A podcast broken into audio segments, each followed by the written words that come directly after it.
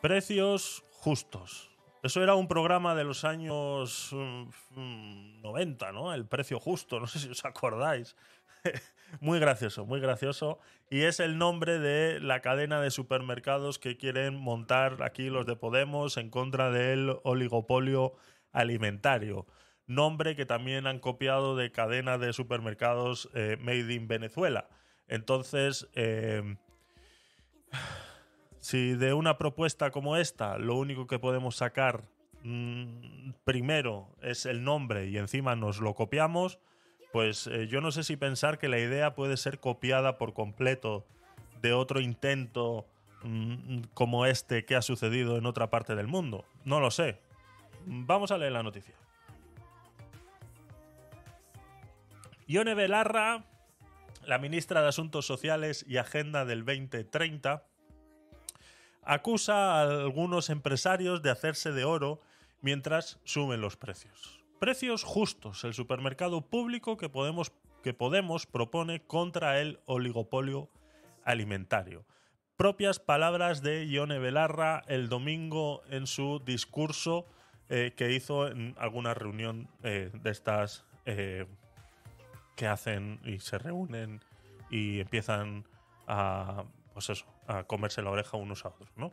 Eh, textualmente decía, el capo que está al frente del oligopolio alimentario en España es el señor Juan Roch, de Mercadona, que está eh, especulando con los alimentos. Por eso necesitamos una cadena pública de supermercados que se llame Precios Justos, ha remarcado Ione Belarra.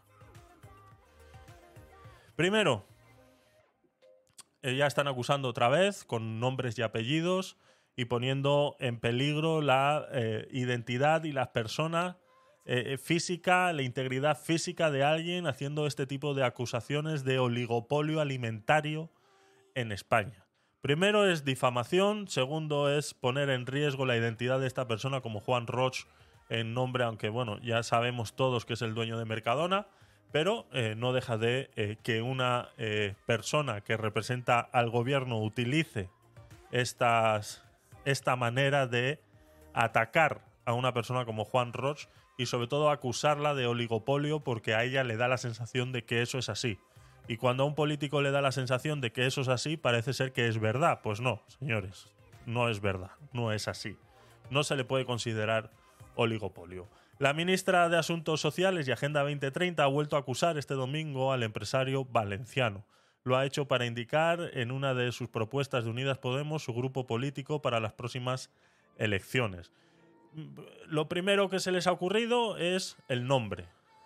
Durante toda la noticia y durante toda la propuesta que hizo Yone Belarra sobre los precios justos o este línea de supermercados público llamada precios justos, es lo único que sacamos de ahí, el nombre, porque no explica ni siquiera cómo hacerlo.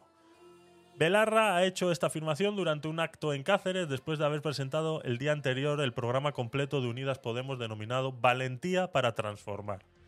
En él se resalta la creación de estos establecimientos de venta públicos, así como una inmobiliaria estatal o incluso un nuevo tipo de policía municipal. Todos estos puntos se destacan en lo que se han atrevido a llamar ambicioso o cajón de ideas. Yo no sé si. Bueno, sí lo sé, sí lo sé. Lo que pasa que eh, me gusta darles. Bueno, es. Son tontos. A ver, son tontos. Está claro que son una panda de subnormales que no tienen ni puta idea de comunicar, ni siquiera de cómo hacerse entender. Porque en el momento que tú presentas un. Eh, eh, un, un roadmap de, de lo que quieres hacer en caso tal llegues al poder y de tus propias palabras salgan cajón de ideas, eh, realmente deja mucho que desear. Tú no puedes llegar a unas elecciones con un cajón de ideas.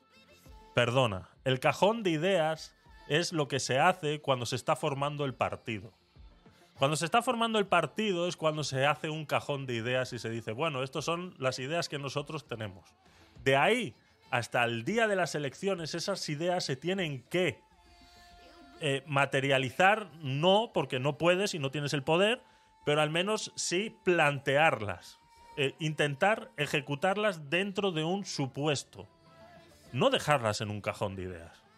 Por eso es que las ideas de estas personas no llegan nunca a nada, porque no están ni siquiera elaboradas dentro de su propio pensamiento ideológico que tienen. No están ni siquiera elaboradas ahí. Entonces son ideas, es como he dicho yo siempre, es levantarse un día, poner el pie en el suelo y decir, a ver qué se me ha ocurrido hoy. Y ya está, y lo suelto. El primer micrófono que me pongan delante, voy a soltar lo que se me ha ocurrido hoy. Y ya está. Y eso es lo que hacen. Entonces, mm, ambicioso. Entonces estás eh, infravalorando tu, propuesta, ¿no? Pues llamarla ambiciosa. Y dentro de las 42 páginas del programa Marco, eh, otra, otra, otra que no tiene ningún sentido para utilizar a 18 días de, las elecciones, programa Marco, a mí dame, no me des el marco, dame el, el, chup chup, o sea, dame lo que, lo que importa. No me des el marco, el marco ya lo sabemos todos. Ya sabemos todos cuáles son los problemas que tiene España. Ya lo sabemos. Ese es el marco general. Ya lo sabemos todos. Ahora dime cómo. ¿Qué vas a hacer tú para solucionarlo? Dame, dame, dame cosita, dame tema. ¿Qué pasa? Que es que no hay. No hay. Dice en el programa Marco que la insistencia es controlar eh, los precios de los alimentos. En los últimos meses, eh, palabras eh, que salen del propio programa Marco, este en el que hablan, Dice, en los últimos meses hemos visto cómo los grandes supermercados privados se hacen de oro mientras la cesta de la compra no para de subir, ¿no? Y aquí hacemos referencia al tuit de Ione Belarra y en el cual hay un pequeño fragmento de lo que decía. Vamos a escucharlo. Podemos y este espacio político va a defender que necesitamos más soberanía, que necesitamos una empresa pública en cada sector estratégico de este país que necesitamos una farmacéutica pública, una tecnológica pública, una empresa pública de energía como la que ya ha impulsado Podem en Les Illes Balears. Gracias a nuestro trabajo en el gobierno de Les Illes Balears, tenemos la primera empresa pública 100% renovable a nivel autonómico que ha multiplicado por 10 las energías renovables en aquella tierra. Es posible. Pero sobre todo, compañeros y compañeras, creo que lo que necesitamos es una cadena pública de supermercados. Una cadena pública de supermercados que se llame precios justos, que baje los precios de los alimentos, que nos permita proteger a los pequeños y a los medianos productores agrícolas y ganaderos y sobre todo, compañeros y compañeras, que nos permita mirarle de frente al oligopolio alimentario. Hay que decirlo claro en este país hay un oligopolio alimentario y el señor, el capo que está al frente de ese oligopolio es el señor Juan Roch al frente de Mercadona, que tiene un 25% de cuota de mercado. Y están utilizando esa cuota de mercado para hacer pagar a la gente precios que no se pueden pagar. Han subido los márgenes de beneficio un 63% en algunos productos, compañeros y compañeras la inflación de los alimentos se ha multiplicado por cinco veces la inflación general. No se explica esa subida de los alimentos única y exclusivamente por la subida de las materias primas. No es verdad. Están especulando con los alimentos. Es una vergüenza en una democracia como la nuestra. Necesitamos hacerle frente al oligopolio y lo vamos a hacer con una cadena pública de supermercados que se llame Precios Justos. Es lo único que, ha repetido varias veces, el precios justos. Sabemos claro que al menos el nombre lo tienen claro, no tienen que pelear con nadie el nombre. No sé si pedirán derechos de autor allí en Venezuela eh, eh, sobre, sobre el nombre. No sé si estará registrado mundialmente el, nombre de precios justos y lo podremos utilizar aquí, porque como ya digo, pues eh, se ha utilizado en Venezuela ese mismo nombre para ese tipo de cadenas de supermercados que terminaron quebrando entonces, eh, quebrando ya no la cadena, sino quebrando al país. ¿Qué propone Ione Belarra con los precios justos? Pues algo muy matemáticamente acertado. Eh, bajar los precios. Bajar precios. ¿Vale? O sea, si ahora eh, una manzana vale un euro, pues ellos que lo van a poner a 0,75. Vale, bajamos los precios pero también le vamos a pagar eh, precios justos al, eh, al que cultiva las, manzanas, ¿no? Al que al, esto que cultiva las manzanas. Entonces, Si al que cultiva las manzanas le estamos pagando a 10 céntimos, le vamos a pagar a 15. ¿Vale? Ya son precios justos. Pero es que también ha propuesto, y que no lo ha dicho ahí y está en papel, ha propuesto subirle el sueldo a los empleados. Subirle el sueldo. Eh, si ya un empleado de Mercadona gana 1.200 euros, pues imagino que esta gente que está dentro de este oligopolio y que gana 1.200 euros, pues habrá que subirles el sueldo. ¿Cuánto se lo vas a subir? ¿1.300? ¿De dónde, cómo funciona esto? Bajar precios, pagarle más a los agricultores y pagarle más a los empleados, eh, matemáticamente a mí no me salen las cuentas. No sé si ellos ni siquiera se han planteado eso. ¿Qué es lo que pasa? Que claro, que es que ellos se basan de eh, números erróneos dentro de su propia ignorancia. Ella acaba de mencionar ahí un 63% de beneficio. ¿Por qué ellos sacan un 63% de beneficio en muchos productos que según ellos han subido los precios en Mercadona? Pues sí, hay un 63%, te lo compro. Incluso hay algunos que si te pones a ver hasta hay un 75 y un 80% de beneficio en el, precio de esos productos, sí, es verdad, caro, pero si partimos de que la manzana yo la he pagado a 10 céntimos al agricultor y el cliente final lo está comprando a un euro. ¿Cuánta ganancia hay ahí? ¿90%? Claro. Pero es que esos 90 céntimos no se los está llevando Juan Roch. Pedazo de ignorante subnormal. Que ya no sé ni cómo pensar ni decirlo. O sea, y la gente que se come esta idea, o sea, ¿qué es lo que le pasa por la cabeza? O sea, ¿realmente se cree en esta mierda? O sea, ¿realmente hay alguien que se cree esta mierda? Pues sí, parece que sí. Hay gente que se cree esta mierda. Estas preguntas las he hecho yo en mi entorno más cercano y sí es verdad que ellos, eh, hay muchos que están convencidos de que esto es así, que el señor Mercadona eh, sube los precios indiscriminadamente porque es un, un oligopolio y lo puede hacer. Está claro que para que todo funcione en este planeta, el mundo tiene que haber de todo. Entonces, mm, para darnos cuenta de que esta señora está equivocada, pues para eso se tiene que equivocar, ¿no? Y esto es equivocarse, hablar de un 63% eh, eh, de beneficios. Entonces, si ya partimos de una cifra errónea y de una eh, resolución de una idea errónea, pues por supuesto que todo lo demás que está diciendo no funciona. Claro, yo puedo subir los precios, puedo bajar los precios, dejar de ganar en vez de ganar 90 céntimos, claro que puedo empezar a ganar 50 céntimos, claro que sí. Claro que puedo.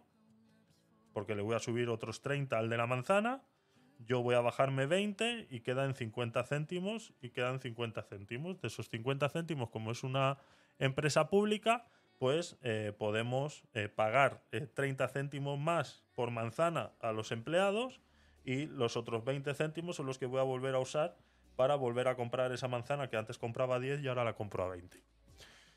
Así, claro que me salen los números, por supuesto, pero es que no son reales de donde tú estás saliendo esos números.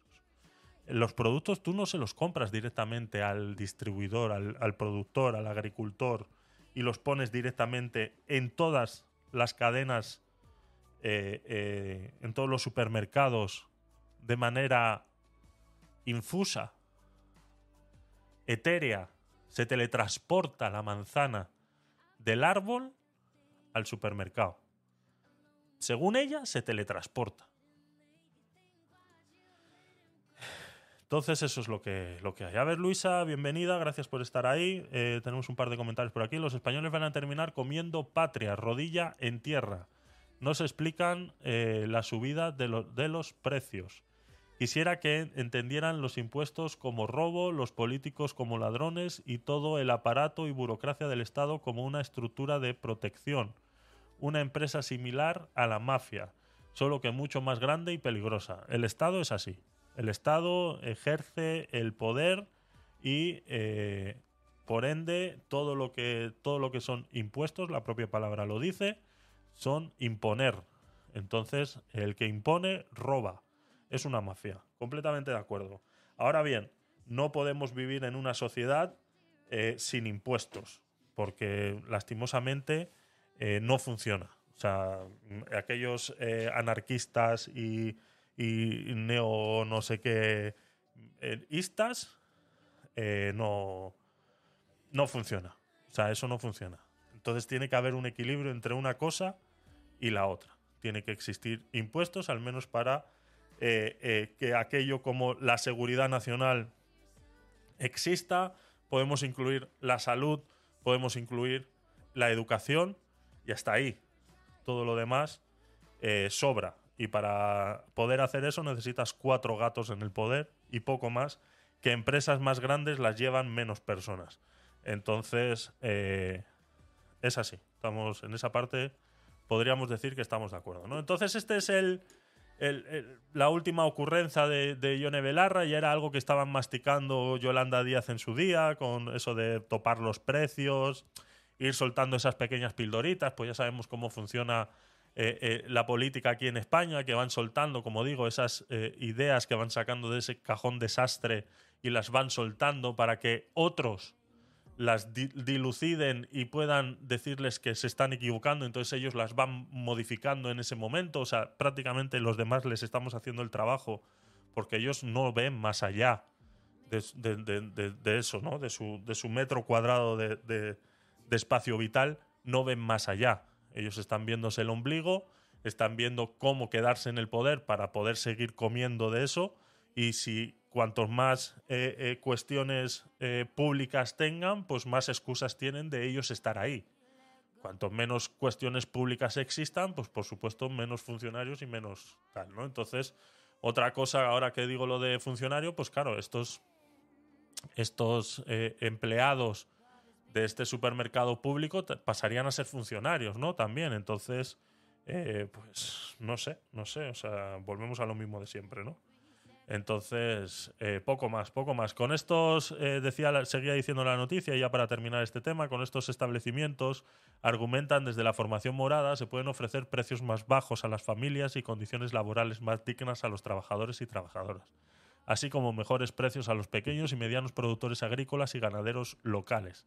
Desde el partido se comprometen a promover, y leo textualmente, mecanismos para que el sector público pueda entrar en el ámbito de la distribución y general de este modo un circuito alternativo partiendo desde la compra de origen.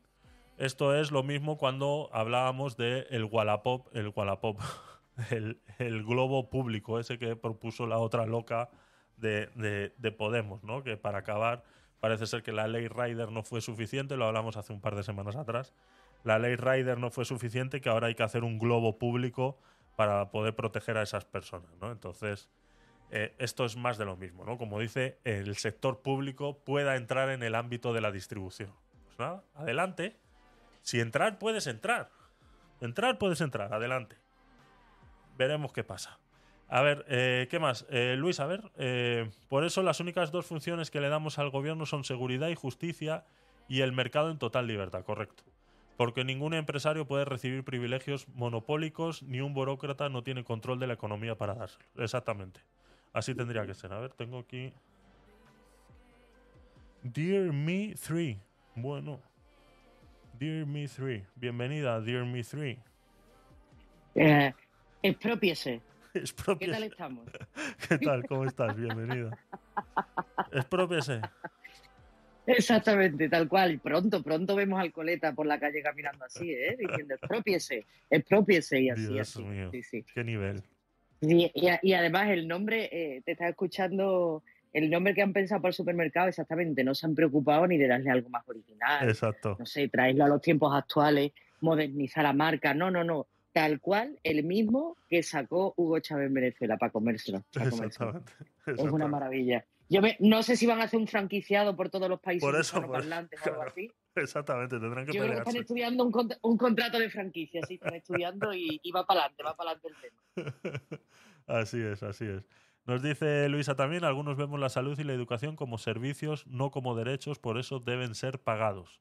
Sí, sí, sí, sí, por eso te digo que incluso hasta ahí, yo lo que es el, lo he dicho muchas veces, lo que es el gobierno se debería hacer cargo de la seguridad y poco más. O sea, no necesitamos más nada. Lo demás tendría que poderse pagar uno mismo eh, aquello lo que necesite, porque por ende eh, la salud y la educación, eh, cada uno, de esta manera el gobierno no tendría poder encima de, de, esa, de esa educación y poder hacer, por ejemplo, lo que están haciendo ahora de adoctrinar a los niños en relación a qué temas, ¿no? Entonces, eh, la excusa es esa, ¿no? Por eso muchos padres ni siquiera se pueden quejar de la educación que reciben sus hijos porque prácticamente los están entregando al Estado para que los eduque el Estado, ¿no? Con la excusa de que la educación es gratuita y como la pago yo, les enseño lo que a mí me da la gana.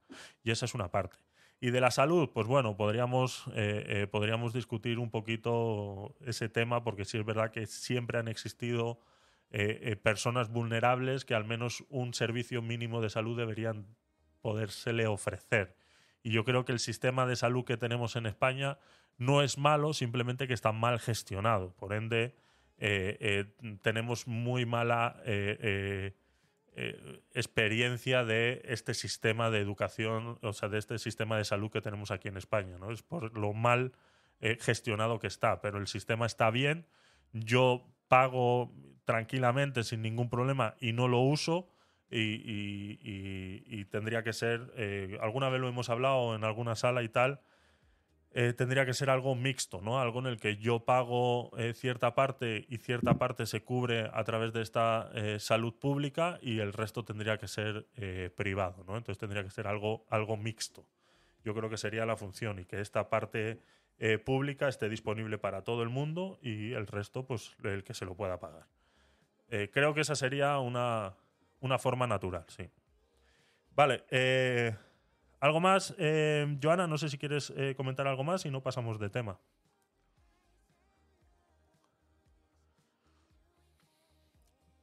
Perdón que tenía la pantalla bloqueada.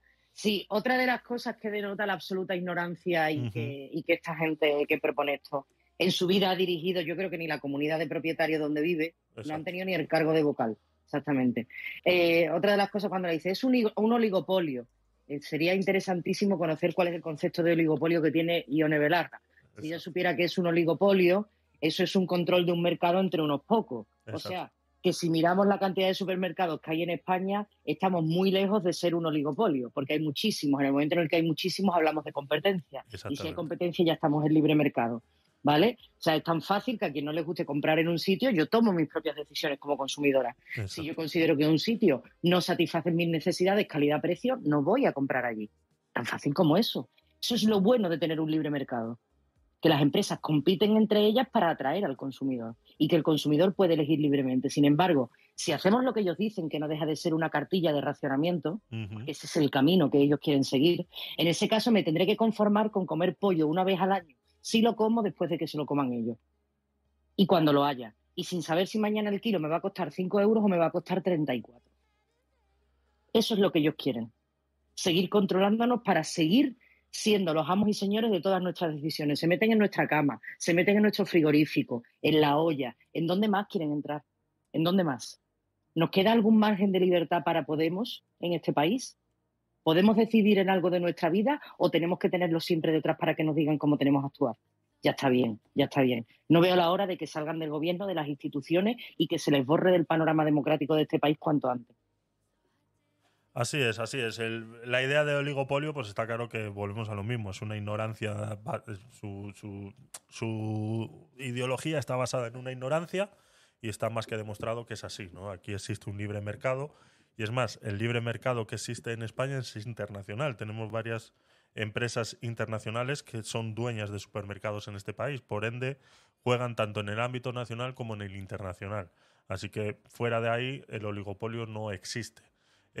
otra cosa que hablábamos antes y que me acabo de acordar el dato, lo dio además Juan Roch el día que hizo unas declaraciones en las cuales pues, eh, daba, daba la razón de que los precios estaban subiendo, pero que no era que, ellos estuvieran llenando los bolsillos porque ellos donde más eh, ganan es un 4%. Entonces, eh, eh, ese 63% que ella estaba diciendo está basado en eso, ¿no? en el desconocimiento. Así que poco más, poco más. Em, otra cosita antes de que está más o menos enlazada con esto y es una es otra otra noticia y no quiero no quiero que quede como otra, sino más o menos añadirla. Pues espérate que yo, yo quiero añadir una cosa más de Mercadona, Javi. Sí, sí, adelante. Mercadona, eh, recién estrenada la crisis sanitaria por el COVID, fue de las pocas empresas que le subió el sueldo a sus empleados. Mm, exactamente. ¿Vale? Y has dicho tú ante 1.200, no, se cobra un poquito más en Mercadona, un poquito más bastante, porque es uno de los salarios más competitivos que hay dentro del sector. ¿Vale? Entonces hay que informarse un poco, saber si Mercadona cuida a unos trabajadores, ¿entiendes? Pasa que, claro, insisto, nuevamente, como en la vida han estado en el mercado privado, no saben cómo se mueve la calle, no saben cuál es el salario que hay en la calle ni las condiciones que hay, pues se permiten hablar con esa libertad eh, basada en la más completa y absoluta ignorancia, ni más ni menos. Así es, así es. Eh, lo, que, lo otro que quería agregar a esta, a esta discusión, hablando de supermercados y de hábitos de consumo de la gente, el gobierno saca otra noticia en estos días en lo que cual eh, Pedro Sánchez hace unas declaraciones. Eh, no sé de dónde han sacado el dato, no sé si es verdad, simplemente ha salido de la boca de Pedro Sánchez y lo dice de esta manera. ¿no? El gobierno dice que el consumo en los supermercados cae porque las familias salen más a comer afuera. Durante el último año el consumo se ha reducido en un 8%, datos que el gobierno cree que se debe a que los ciudadanos han salido más a comer en restaurantes. Eh, la elevada inflación causada por la guerra de Ucrania ha hecho mella en todos los bolsillos, especialmente a la hora de hacer la compra, y a pesar de los esfuerzos del gobierno por paliar los efectos de esta crisis económica, se puede comprobar cómo el precio de los alimentos se ha incrementado de manera notable. Ante la preocupante caída en el consumo de pescado y marisco, eh, se le hace esta pregunta a Pedro Sánchez, ¿por qué no se baja el IVA de estos productos? Sin embargo, el Ejecutivo considera que este descenso no se debe a los altos precios. El Ejecutivo reconoce que es cierto que el consumo alimentario en los hogares a nivel general ha descendido durante el último año, pero alegan que este descenso, sin obviar la influencia que puede tener el incremento de los precios, no se puede achacar solo a un motivo. Las compras han caído un 8% esto es eh, más de lo mismo, ¿no? Esto es, eh, enlazándolo un poquito con lo que estábamos hablando hace un rato, si estos supermercados han subido tantos los precios que la gente no puede comprar, por ende vamos a poner un supermercado público llamado precios justos, pues eh, ahora cuando te pregunto por qué no quitas el IVA como si has quitado de otros productos, el de la carne y los pescados, y tú me respondes que es que, claro, que es que no solamente la gente ha dejado de comprar porque esté muy caro, sino porque, claro, es que como han estado encerrados más de 40 días en la pandemia, la gente tiene muchas ganas de salir a la calle y por ende están gastando más dinero en restaurantes. ¿No parece un poco rebuscada esta respuesta? ¿No parece un poco eh, fuera de lugar, eh, eh, haciendo, dando a entender como que la gente mm, tiene para pagar carne y pescado, pero que no lo hace porque prefieren irse a comer a un restaurante? O sea, ¿eso es lo que me estás diciendo, Pedrito? ¿Eso es lo que me estás diciendo? Que hay gente que no puede poner carne en su mesa, pero sí se pueden ir a comer una hamburguesa a un, a un centro comercial. Eso es lo que me quieres decir, ¿no? Que por eso es por lo que no vas a bajar el IVA de la carne y el pescado. Entonces, chicos, o sea, es que esto ya se se cae de su propio peso ya. O sea, es que esto ya es burlarse de la gente en toda regla. O sea, esto ya es eh, burlarse, ¿no? O sea, esto ya es recibir un dato de que las compras en los supermercados ha caído en un 8%, pero no es porque estén los precios muy altos. Pero es que sí están los precios muy altos, por eso vamos a hacer un supermercado público.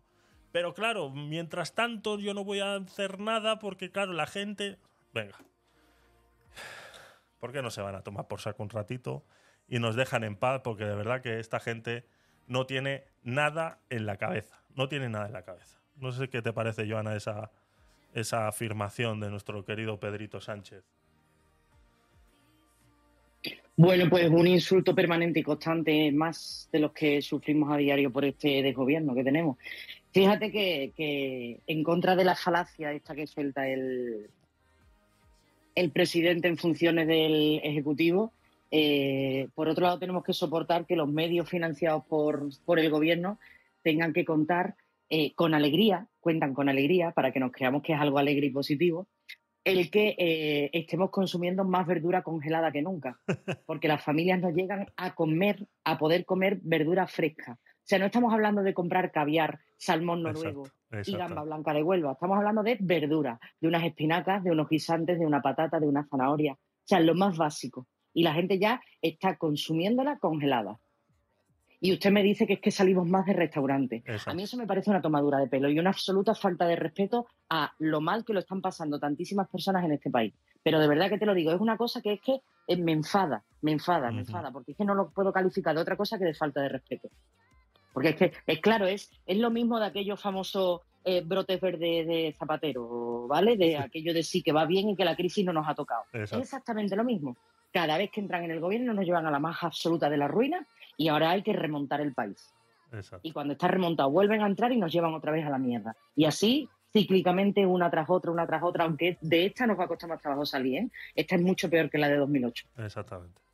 Exactamente, lo veremos ahora también en una noticia que hablaremos del problema que estamos, nos vamos a encontrar dentro de cuando termine este trimestre a la hora de poder devolver, eh, aunque sea pagar los intereses de esos préstamos eh, que estamos solicitando a Europa y que eh, ya os anticipo de que va a ser imposible pagarlos. Eso lo hablaremos en una noticia hace, dentro de nada. esta noticia que estábamos hablando, en palabras textuales del representante, portavoz de, del PSOE, es que no dice exactamente el nombre, habla de un portavoz de PSOE, dice en concreto señalar que y cito textualmente las palabras de este señor, es muy probable que este año 2022, en el que se han eliminado la mayoría de las medidas derivadas del COVID-19, se haya producido un cierto efecto rebote en el consumo, en el que los consumidores españoles hayan salido más a consumir fuera y hayan viajado fuera del país a retirarse al retirarse las restricciones. Esa es eh, ahí es de donde se basa eh, toda esta noticia y todo este eh, comentario que estábamos haciendo. Así que eh, poco más, yo creo que podemos seguir, así que pasamos de noticia. Vamos allá.